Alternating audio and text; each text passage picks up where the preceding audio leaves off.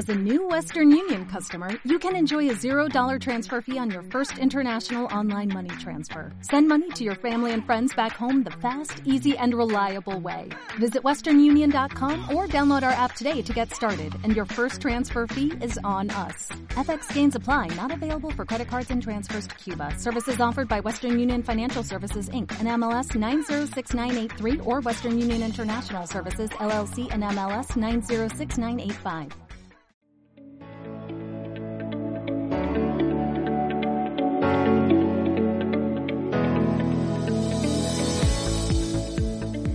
Hecho preguntas del estilo ¿quién hace Wikipedia? ¿Qué importancia tiene el conocimiento libre?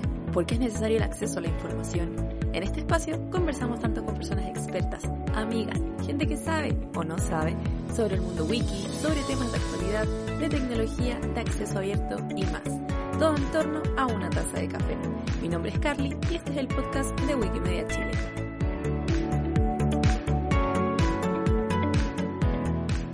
Bienvenidos, bienvenidas y bienvenidas a un nuevo episodio del Wikicafé de Wikimedia Chile.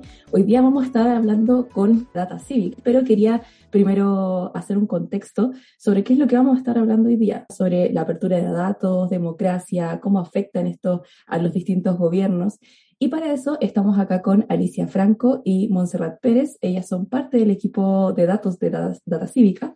Ambas son analistas y conocen muy bien el tema, así que les vamos a dar la bienvenida. ¿Cómo están Alicia y Montserrat? Todo muy bien, muchas gracias por invitarnos. Estamos muy entusiasmadas de poder compartir contigo y con toda la audiencia.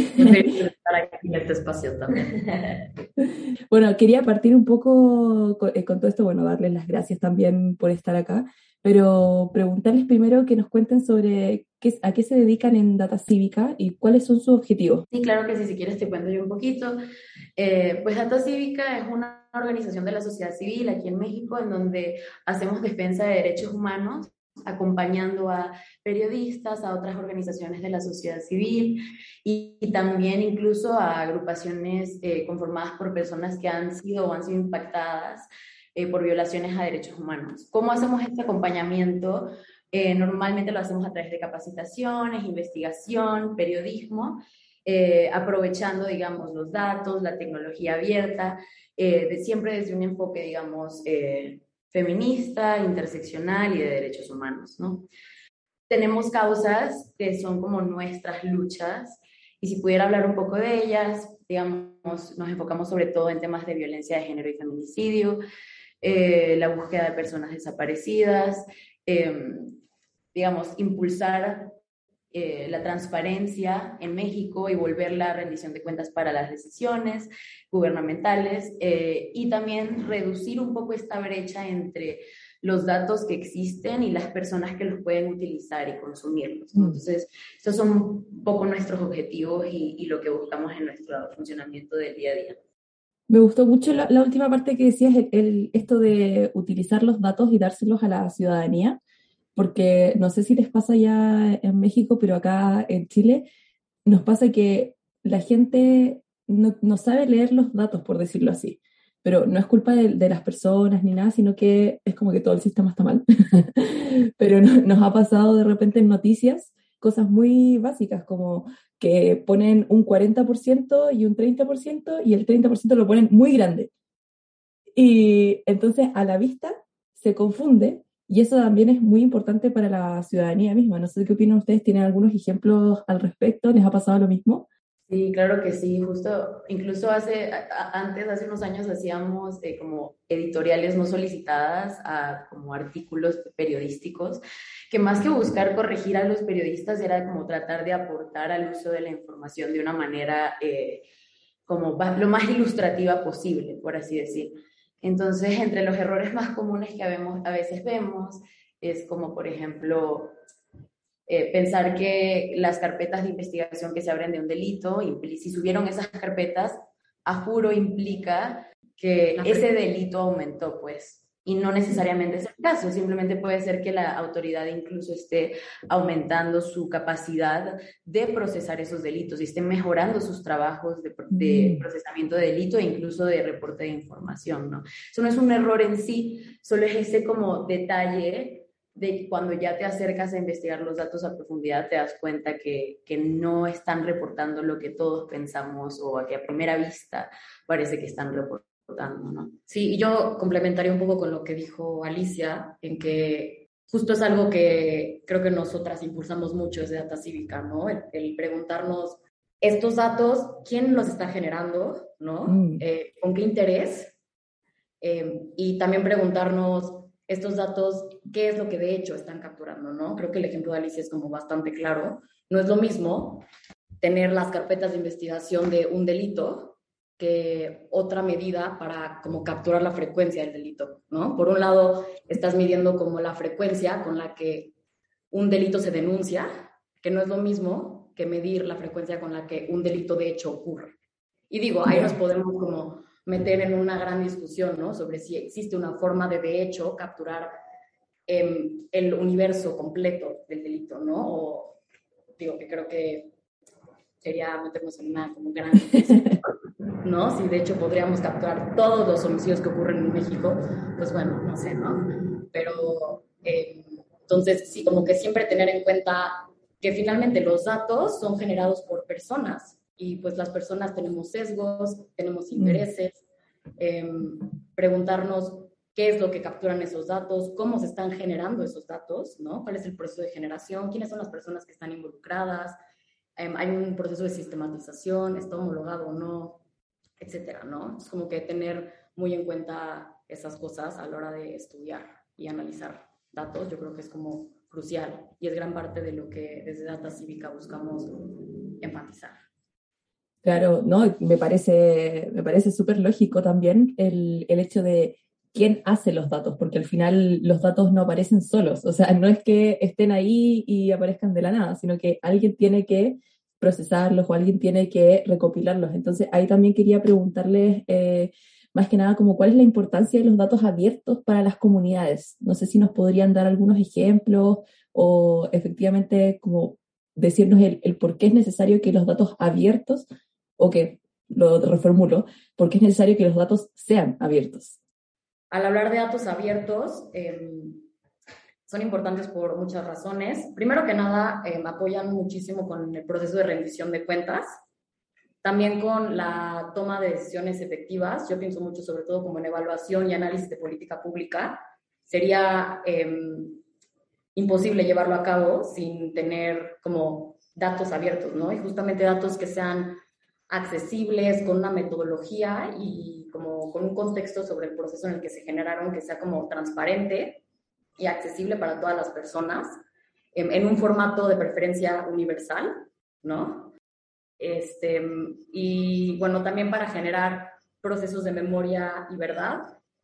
Y sobre todo se me ocurre para, nos permiten reconocer e identificar distintos patrones de la ocurrencia de un fenómeno. Y mm. al entender mejor los fenómenos, podemos em, atenderlos y como idear políticas de prevención para atacarlos, ¿no? O erradicarlos, en el caso de que sea un fenómeno que quisiéramos como erradicar, por ejemplo, ¿no? Sí, a mí me gustaría dar un ejemplo como de, digamos, hay muchas maneras de presentar información eh, y muchas veces eh, están, aunque se, se provea información sobre un fenómeno, no se provee en formato de datos abiertos. Quiero dar un ejemplo muy local acá mexicano sobre uno de los temas que a nosotros más nos interesan, que es sobre personas desaparecidas. Aquí, por ejemplo, el gobierno actual eh, presenta una plataforma donde tú puedes ver agregados, ¿no? Y gráficas, y poner tus filtros y jugarle. Y eso puede ser, puede facilitar el acceso a esa información para muchas personas, pero eso no quita la necesidad de presentarlos en formato de datos abiertos. ¿Por qué? Aquí voy con el por qué. Antes, en México, nos daban como una lista. O sea, cada renglón era una persona desaparecida. No, era, eh, no eran agregados ni siquiera a nivel municipal. Ni, la desagregación era persona desaparecida. ¿Y qué permitía eso? Permitía ayudar, por ejemplo, en, em, en procesos de búsqueda, por ejemplo. Y aquí en Data Cívica, incluso gracias a que teníamos los datos desagregados, o cuando decimos datos desagregados a nivel persona, es que cada fila del Excel es una persona. Y eso implicaba que podíamos, por ejemplo, hacer comparaciones entre lo que nos daba el gobierno y los que tenían, eh, por ejemplo, colectivos. Y mm. entonces al hacer comparaciones con lo que sí obtenía el gobierno y con lo que obtenían los, los colectivos, podíamos incluso como utilizar métodos de diferencia estadística para realizar otras conclusiones, por ejemplo, de la dimensión del fenómeno, ¿no? Y eso solo lo podemos hacer cuando contamos con suficiente información, ¿no? Con suficientes observaciones en nuestro Excel para poder estudiar a profundidad el, fenómeno. Claro, y de hecho ahí mismo igual me, gustaría como preguntarte si les pasa lo mismo, por ejemplo, acá en Chile, eh, resulta que con los datos de femicidio, ¿ya? El gobierno tiene unas cifras. Hay otra agrupación eh, que tiene otras cifras y hay una tercera agrupación que tiene distintas cifras. Entonces, uno no puede saber cuál es cuál porque depende también, por ejemplo, de la ley. O sea, el gobierno toma solamente femicidio como si, es que están en pareja, eh, hay otros que son, otra agrupación lo toma solamente si es que están en modo, eh, más allá como de pareja, en el sentido de que son novios o están casados, etcétera, sino de si tienen alguna relación informal. Entonces, todo eso también importa el cómo se miden los, los datos. ¿A ustedes les pasa también eso mismo de que tienen diferencias, incongruencias entre lo que dice el gobierno y lo que dice la sociedad civil? Claro. Y bueno, y creo que particularmente para el fenómeno del feminicidio es, es complejo. Tenemos la situación eh, muy parecida. Em, en los distintos estados de México tenemos distintos códigos penales em, locales. Entonces, el delito de feminicidio se clasifica de forma distinta y a partir de distintos criterios, ¿no? Entonces, como que los datos que existen en México para medir feminicidio son justo carpetas de investigación por el delito de feminicidio.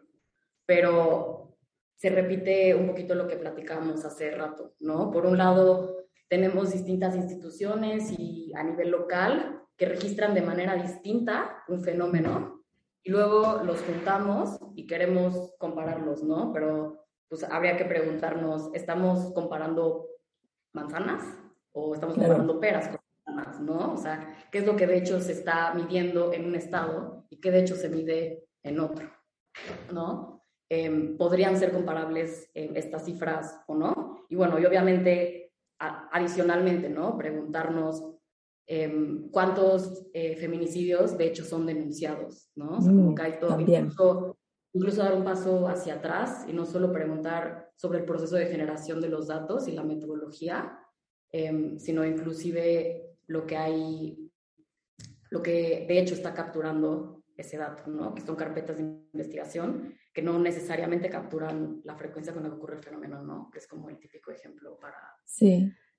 para, para el feminicidio en México, al menos. Sí, creo que aquí nos pasa algo muy similar porque entonces nosotras como respuesta a estos problemas de comparabilidad de los que habla Monse, por ejemplo, desde Data Cívica proponemos una medida propia de feminicidio, ¿no? Mm, eh, eso es bueno. Em, basadas en, en, las actas de defunción, ¿sí? Mm. Eh, reconocemos ciertas características que relacionaríamos a un feminicidio. Digamos, muchas de la información que nosotras consideramos a veces no es reportada incluso en la acta, de, tiene muchos eh, valores vacíos. Es una medida imperfecta, pero es otra manera de medirlo que se va asimilando con las mismas tendencias que vemos en las carpetas de investigación. ¿no? Pero justo por estos problemas, eh, nosotras abogamos muy, por, con el caso del feminicidio, por lo menos, nosotras abogamos eh, por no abandonar la medida de homicidio eh, doloso de mujeres. ¿Por qué? Porque en México es muy difícil distinguir, digamos, es complejo distinguir entre muertes por causa de género y muerte, bueno, no muertes, asesinatos por causa de género y asesinatos eh, que son resultado de la violencia generalizada que se vive en mm. México y la inseguridad que, vive acá. Entonces nosotras hemos hecho un trabajo constante en los últimos años por poder hacer distinción entre esos dos tipos de violencia y ver cuáles son las tendencias, cuál va de su vida, cuál no. Eh, y si, si quieres más al rato te platicamos más de esos hallazgos que a nosotros nos interesan mucho. Sí, me parece increíble y es, es, mucho, es como mucho trabajo el que se hace detrás y eso yo creo que igual la gente quizás no lo, no lo reconoce a priori, de que se presentan unos datos y uno dice, ok, son unos datos, pero no se conoce todo eso detrás, por ejemplo, todo lo que ustedes están haciendo de recopilar de distintas fuentes, de poder encontrar un método que sea lo más eh, como realista para, para, lo que estamos viviendo. Y eso también quería pasar un poco la, a la siguiente pregunta, de que ustedes también lo, lo saben, obviamente, pero de que los datos son esenciales para la democracia ya que obviamente teniendo estos datos libres, estos datos como abiertos, se, se, crea esta transparencia y es posible como preservar una buena democracia. y quería preguntarles en, ese, en esa línea, ¿cómo ustedes veían el panorama de América Latina de los datos abiertos, pero desde los gobiernos? ¿Han encontrado quizás al, algunas discrepancias? ¿Cómo lo ven ustedes? Lo que yo tengo como más, digo, evidentemente nosotras lo que tenemos más presente es el caso de México, bueno, sí. abiertos, que falta, que no, que sí. Pero lo que yo creo es que para la mayoría de los países de la región, como en América Latina, sí se ha visto como una mejora en el tema de datos abiertos por parte de los gobiernos, al menos desde, desde una postura de como la cantidad, ¿no? Creo que podríamos eh, después discutir sobre la calidad de esos datos y sobre cómo el ah, formato se presentan esos datos. Em, y ahí creo que entra un gran tema de la capacidad institucional, ¿no? Mm. Eh, y el rol que desempeña ese tema en América Latina, que creo que es fuerte y que habría que como un poquito separarlo, ¿no? De como la voluntad política y la capacidad institucional de los distintos gobiernos, aunque yo sí retomaría que creo que han habido como mejoras Em, sobre todo en esta última década, ¿no? Que se ha dado como este boom de los datos abiertos y los datos como una herramienta para auditar y para como generar transparencia y como incentivar la democracia. Y creo que también se ve mucho en que bastantes gobiernos de América Latina han desarrollado y creado como agencias e instituciones que están encargadas del proceso de generación de datos abiertos, ¿no? Y de documentar distintos fenómenos.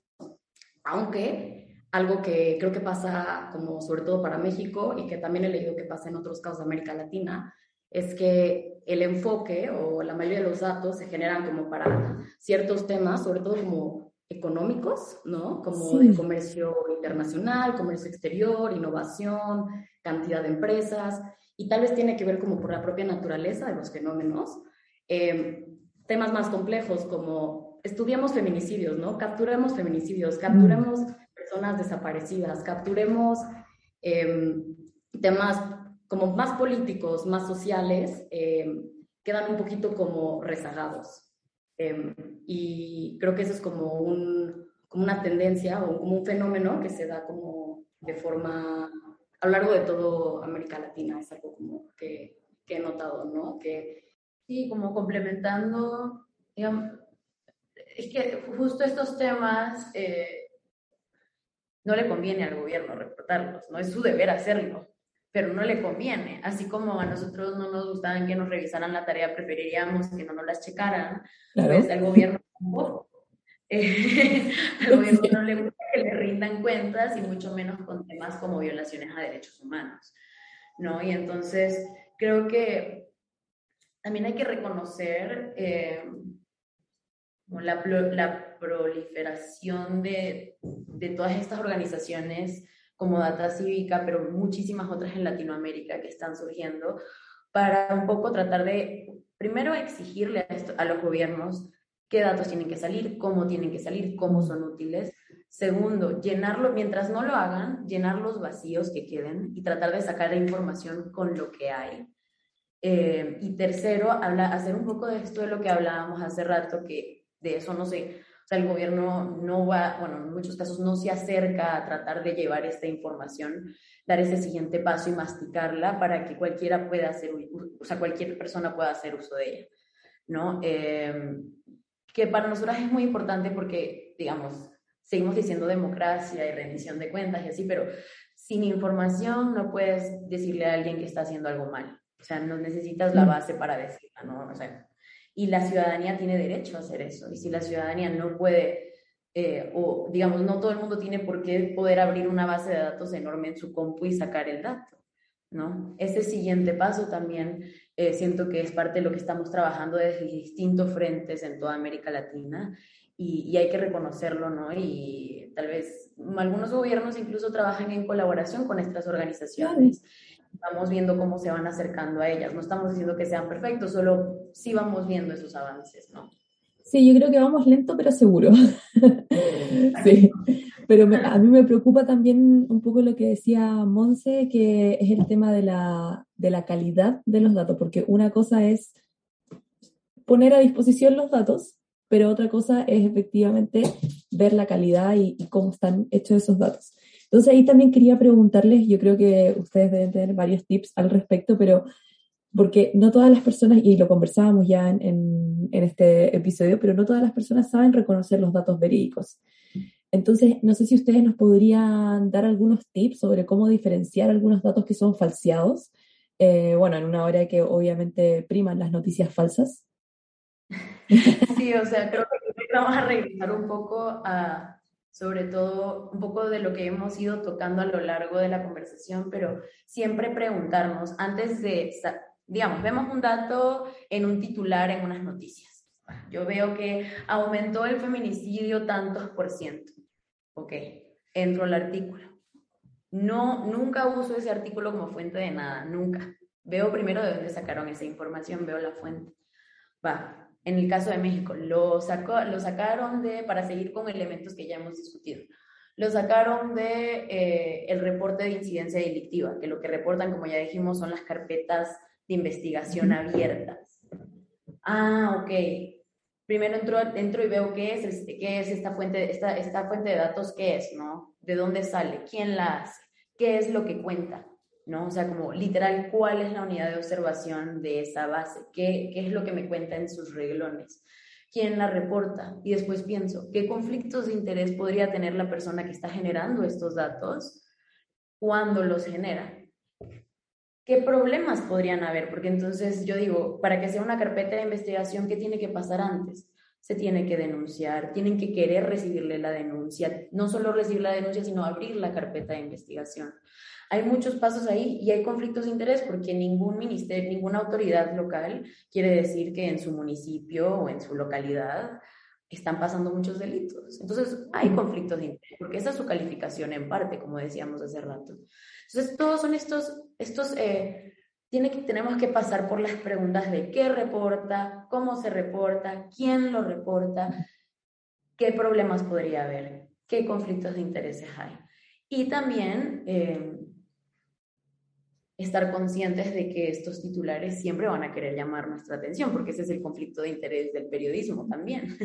Como que siempre, y nosotras mismas cuando hacemos periodismo de datos, queremos llamar tu atención como lector. Entonces te vamos a decir lo que suene, digamos, no, nada falso, pero te vamos a querer decir algo que llame tu atención para que nos leas y aprendas más del tema. Claro, el titular siempre es algo sensacional, ¿no? Así como de en este último sexenio incrementaron en, ya sabes, si ponen 300%, pues, ok, claro que ves ese titular y dices, espera, ¿cómo? ¿Cómo que 300% es muchísimo? Pero vale la pena adentrarse en el artículo y ver, a ver, ¿cómo midieron ese 300%?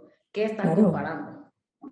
Em, ¿Cómo lo están midiendo? Y bueno, eh, la serie de preguntas que que acaba de denunciar Alicia, ¿no? ¿Quién, para qué, con qué objetivo, cómo, en qué temporalidad, etcétera? Ir más allá de esa observación en específica, porque muchos de estos artículos que vemos constantemente son el dato más nuevo, lo que está muy bien, todos necesitamos acceso al dato más nuevo, pero el dato más nuevo aislado no da mucha información. Entonces, tal vez acercarme, si es un tema que me interesa, digamos, hablemos de otra, otro tema, no sé, eh, me interesan los derechos laborales. Bueno, voy a buscar tal vez organizaciones que estén interesadas en el tema, que hacen a veces boletines breves que puedo leer y tener un poco más de contexto del patrón de cómo han ido las cosas, ¿no? ¿Qué factores han estado relacionados? ¿Qué política pública puede que haya en la agenda? ¿Qué política pública puedo apoyar? Porque eso es parte de lo que nosotras buscamos muchas veces, hacer esa incidencia, ¿no? En las decisiones públicas. Y es importante que nos mantenga, la información, informarse es costoso y no todos tenemos por qué estar todo el tiempo informando. Entonces, es encontrar estos lugares clave de los temas que nos interesan como ciudadanos, donde podamos obtener esa información un poco más eh, sistematizada, o como cuando decimos sistematizada nos referimos como en patrones, que nos presenten los patrones de los temas que nos interesan y cómo están influyendo en la política pública o no. Eh, entonces, esos serían los tips, yo creo. Sí, yo también eh, complementaría, ya, última cosa. Eh, pues en realidad, nosotras en Data Cívica siempre decimos, ¿no? No existen los datos perfectos.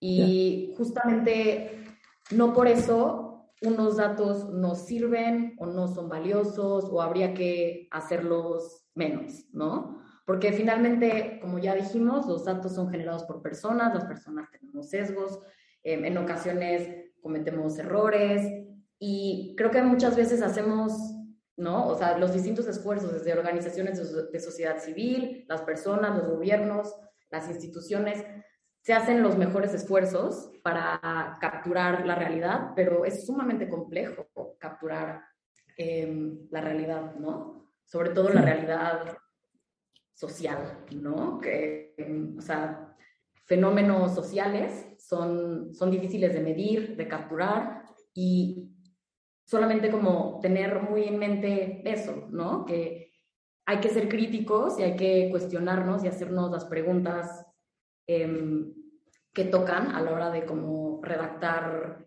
informes periodísticos o a la hora de leerlos, pero no por eso deberíamos de, rendirnos, ¿no? Y de creer que, bueno, pues ya como no hay datos perfectos, como es imposible capturar el universo completo de feminicidios en México, pues ya me rindo, ¿no? O sea, nada más tener puede hacer algo. Los datos y la tecnología son una herramienta muy poderosa y nos ayudan, pero también tienen límites, ¿no? Entonces, tener, tener en mente eso. Sí, porque al final con los datos uno puede lo voy a decir así, pero sé que no es de esta manera, pero uno puede como moldearlos para comunicar lo que, lo que uno quiere como por interés propio, por decirlo así. Un ejemplo como súper claro, yo me acuerdo que pasó acá en Chile, fue con la pandemia, con cuando empezaban a hacerse, eh, aumentaban los casos. Acá en Chile decían, no, aumentan los casos, el gobierno está haciendo todo mal, eh, por a veces motivo, etc. Pero igual yo entiendo, entiendo, efectivamente el gobierno no estaba haciendo las cosas bien, pero habían, se estaban tomando muchas más muestras. Entonces, como se tomaban muchas más muestras de los PCR, habían más casos. Y la gente ahí decía, no, es que aumenta mucho, estamos, eh, hay un pic. Entonces, ahí es cuando uno dice, ok, pero hay que tener conciencia de que estos datos también están siendo un poco más moldeados porque están habiendo más, más kits, o sea, están habiendo más eh, como test de, de, COVID, la gente se va testeando más, entonces aumentan los casos, obviamente. Entonces, todo eso también es súper interesante conversarlo, pero ya para ir un poco cerrando este, este episodio, quería hacerles una última preguntita antes ya de cerrar. Y es sobre el, desde la vereda que, que estoy yo, que es de la, desde los proyectos Wiki. Pero, por ejemplo, la, la gobernanza de los proyectos Wiki se basa en la transparencia. Uno puede ver toda la huella digital que tiene una persona en Wikipedia desde 2001. Sea, todas las contribuciones que uno ha hecho, cuándo, etcétera, todo. Entonces, eso igual ha hecho que los proyectos wiki se sustenten porque tienen esta gobernanza de que yo no puedo mentir porque en verdad está la huella detrás, está todo lo que hice. Entonces, quería preguntarles desde la perspectiva de ustedes, ¿cómo estos proyectos podrían ser un ejemplo para las comunidades en tema ya como de gobernanza con respecto a los datos abiertos? Sí, pues nosotras lo que, digamos, este mismo principio lo llevamos a la manera en la que nosotras publicamos nuestra información y nuestros hallazgos. Eh, sobre todo mediante repositorios, siendo así directos, así esa es nuestra manera de normalmente compartir todo el trabajo que se ha hecho.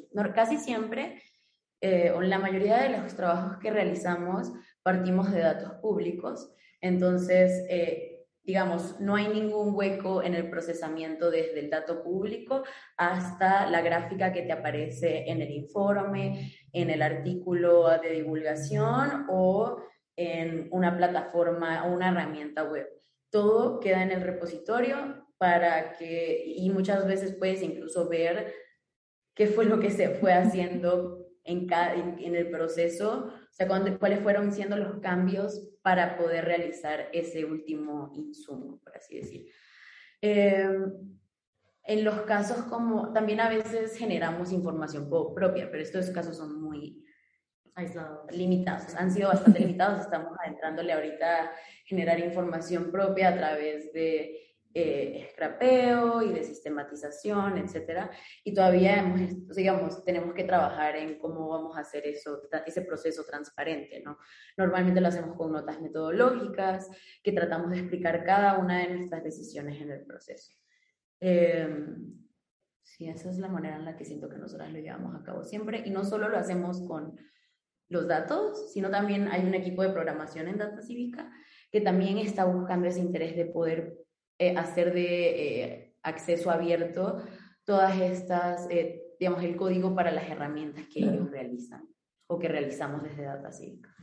Sí, y bueno, yo también creo que justo esta, como este, esta característica, ¿no? De transparencia detrás de, de los proyectos, pues está sumamente vinculada como con esta idea de compartir el conocimiento, ¿no? O el conocimiento, como el uso de datos abiertos y el conocimiento de libre acceso, tal vez es la palabra, em, ¿no? Porque justamente permite compartirlo, ¿no? Compartir códigos, compartir em, datos eh, que pueden ayudar a distintos grupos de personas y distintas comunidades a auditar procesos y, bueno, a generar como procesos de rendición de cuentas e incluso les pueden ayudar a, a mí se me ocurre, ¿no? Como para distintos grupos, em, tal vez como minoritarios o marginados en,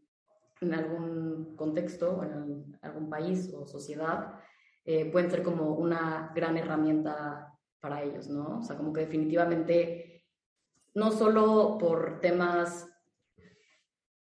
no solo para verificar que como la veracidad de, los datos o de algún proceso de generación de datos es necesaria la transparencia, sino creo que justo la transparencia hace que esos datos se puedan, esos datos o ese código pueda compartirse de manera como más sencilla y pueda ser como más, se pueda como democratizar ese conocimiento, ¿no? Em, y de ahí yo, yo rescato tu, pregunta, ¿no? Sobre todo, o sea, como que cómo se puede como traducir para distintas comunidades. Sí, no, yo, yo creo que es, es, sumamente replicable y, y, bueno, como este, este mm, ecosistema, por decirlo así, de compartir el conocimiento, de tener esta transparencia, y en verdad he aprendido mucho con lo que ustedes me han estado contando, así que ha sido genial este episodio, pero lamentablemente siempre hay que ir cerrándolo. así, que, ya eh, quería pedirles si tienen algunas palabras finales, si quieren invitarnos a, a, los proyectos de Data Cívica, a las redes sociales, ahí tienen la palabra para que puedan eh, lucirse. Va, pues, eh, si quieres empiezo yo. Puedo dejar así como último hallazgo que porque diga datos o data no implica que es objetivo. Creo que eso es algo muy bueno que llevarse. No implica que es la verdad absoluta. Hay que checarlo.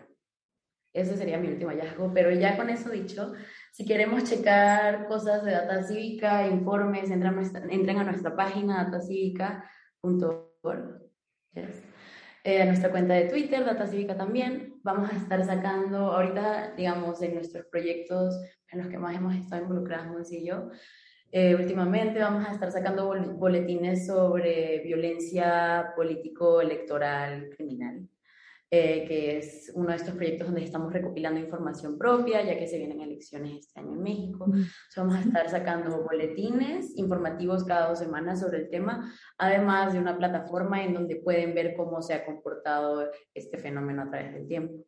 En unas semanas también quienes estén interesados como en temas de cuidados y de y de trabajo doméstico. Vamos a sacar una página donde puedes ver tu huella de cuidados eh, y cómo la sociedad te debe, tú cómo le debes tú a la sociedad, de quién es la responsabilidad, cómo se ve la demanda de oferta eh, de cuidados en, en tu localidad. bueno, se limita un poco a México, ojalá algún día lo podemos llevar a toda América Latina, eh, pero igual pueden entrar y, y, ver su huella de cuidados como si estuvieran en México. Genial. Monse, no sé si quieres decir algo para ir cerrando. Em, pues bueno, invitarles también a, a nuestras capacitaciones. Em, un componente muy importante para Data Cívica es el proceso de capacitar a ya sea individuos o colectivos o distintos como grupos de personas en distintas materias, ¿no? Em, desde, tenemos cursos relacionados como con programación y también con el análisis de datos. Em, definitivamente creo que es como una gran herramienta, ¿no? El, digo, no, tendrían todas las personas por qué saber hacerlo, ¿no? El, procesar datos. Eh, y un poquito como retomando la discusión, eh, los gobiernos deberían de facilitarnos eh, el acceso a datos de manera sencilla y universal y en formatos no tan complicados para, para como los ciudadanos. Sin embargo, creo que muchas veces no pasa y es una gran herramienta, ¿no? El aprender un poco de análisis de datos, algunos, em, en algunos programas, como puede ser R, Python, etcétera. Em, y bueno, también gran parte de la labor de Data Cívica es justo fortalecer los procesos de rendición de cuentas em, con estas capacitaciones, ¿no? Entonces, también invitarles, muchas de las capacitaciones son, ah, por cierto, evidentemente son en formato en línea, ¿no? Por eso por eso estamos invitando, ¿no? Es bastante, eh, a raíz de la pandemia, la verdad es que la mayoría de nuestros cursos han, se han vuelto remotos, em, pero también como invitarles, ¿no? Como a, formar parte em, para tener como más herramientas con, para, para velar por las distintas causas, ¿no? Según, según sea de tu interés, ¿no? Como que los datos son una gran herramienta, pero hay que hay que ayudarlos. Y pues creo que ya es todo. Bueno, también em, invitarles a visitar uno de nuestros últimos proyectos que lo retomo aquí porque creo que está muy relacionado con muchos temas que tocamos en, en este podcast, que fue, se llama Datos para la Vida, que básicamente hicimos como un análisis de, de cuáles son los datos que tenemos en México hoy para medir cómo la violencia homicida afecta de manera diferenciada a los distintos grupos minoritarios en México.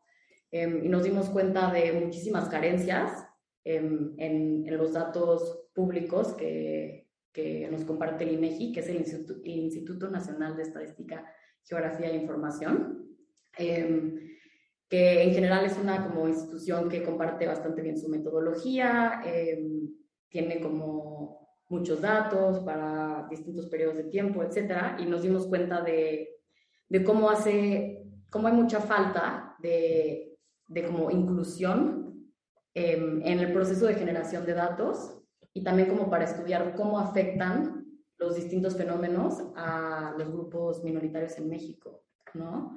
Y también digo, lo retomo porque creo que es algo que también pasa mucho en América Latina, ¿no? Como esta falta de inclusión de distintos grupos, em, como pueden ser, no sé, personas que tienen, em, no sé, alguna profesión que los hace más vulnerables a sufrir como algún tipo de, violencia. Se me ocurre en México los activistas, ¿no? De derechos humanos, activistas ambientales, los periodistas, las personas gays, em, trans, etcétera, ¿no? Y sé, sé que es un fenómeno que pasa en toda América Latina y que es imposible documentar, porque no está en la agenda, ¿no? En incluir a estos grupos en, en, el proceso de generación de datos. Entonces, pues también por si quieren echarle un ojo y, y abrir como la discusión. Está genial. no, está genial, chicas, en verdad, muchas gracias por todo el trabajo que, que hacen. Yo creo que es, es, sumamente como inspirador también para los distintos países. Eh, en este caso, en Chile, a mí me gustaría que, que hubiese más eh, organizaciones de la sociedad civil como, como ustedes, por decirlo así, para que igual fuese algo que se empiece a hablar y que se empiece a cuestionar porque acá por lo menos es meramente como hay un dato, entonces cierto pero no necesariamente es así. Y ahora con toda la desinformación en la que estamos viviendo, yo creo que es sumamente importante que empecemos a cuestionarnos sobre los datos. Así es que por eso les doy muchas gracias por haber estado acá en, nuestro, en este episodio del, del podcast. de nuevo, les doy muchas gracias a Alicia Monse de Data Cívica, a analistas y, bueno, parte del equipo de, de Data Cívica. Así es que nosotros nos vemos en otro episodio. Muchísimas gracias y nos estamos viendo. Un abrazo. Chao, chao. Bye, gracias. ¿Conoces a alguien que le pueda interesar el tema de hoy? Comparte el episodio. Además, si quieres comentarnos qué te pareció este capítulo, o incluso si quieres que hablemos de un tema en particular, recuerda que puedes escribirnos a cualquiera de nuestras redes sociales. Nos vemos en un próximo Wikicafé de Wikimedia Chile.